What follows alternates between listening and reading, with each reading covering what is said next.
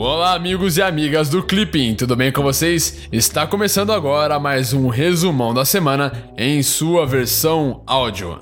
Então, sem mais delongas hoje, vamos para as principais atualidades do Brasil e do mundo. Política externa brasileira.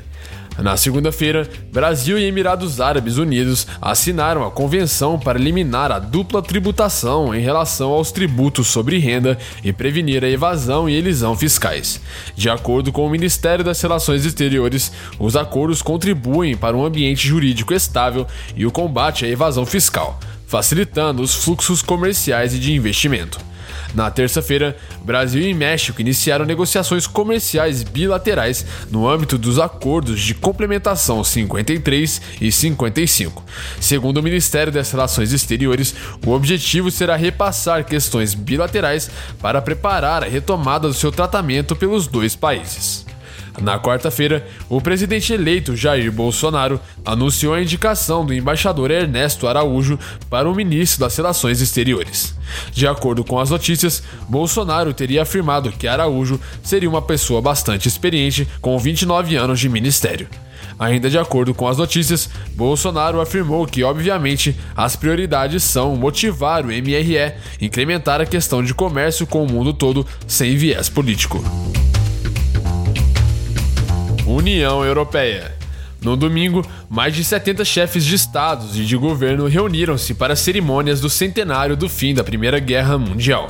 Segundo as notícias, o presidente francês Emmanuel Macron e a chanceler alemã Angela Merkel alertaram sobre os perigos do nacionalismo que atacam as abordagens globais. Na segunda-feira, a estratégia da primeira-ministra britânica Theresa May foi atacada por opositores, aumentando o risco de rejeição do plano no parlamento. Na terça-feira, o Reino Unido e a União Europeia chegaram a um acordo sobre as bases do Brexit. Na quinta-feira, diversos ministros demitiram-se do gabinete de May, aumentando a instabilidade sobre o acordo.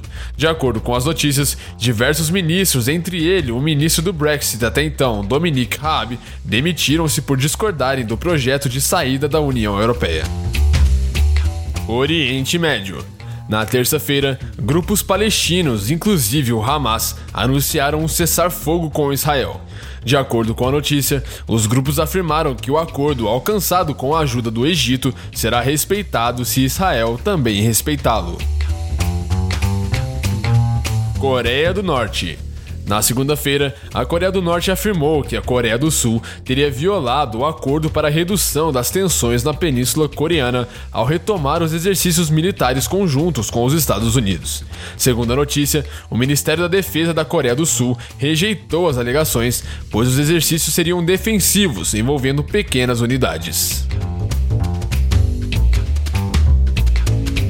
Estados Unidos na quarta-feira, a Comissão de Estratégia de Defesa Nacional dos Estados Unidos divulgou a Estratégia de Defesa Nacional, o NDS na sigla em inglês. Segundo o documento, os Estados Unidos enfrentam uma grave crise na segurança e na defesa nacional, e caso enfrentem uma guerra com países como China e Rússia, poderiam não ganhar.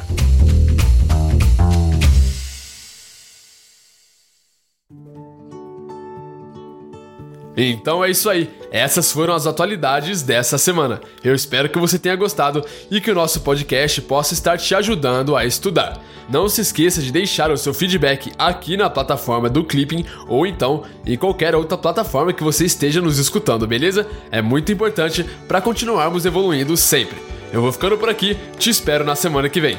Tchau!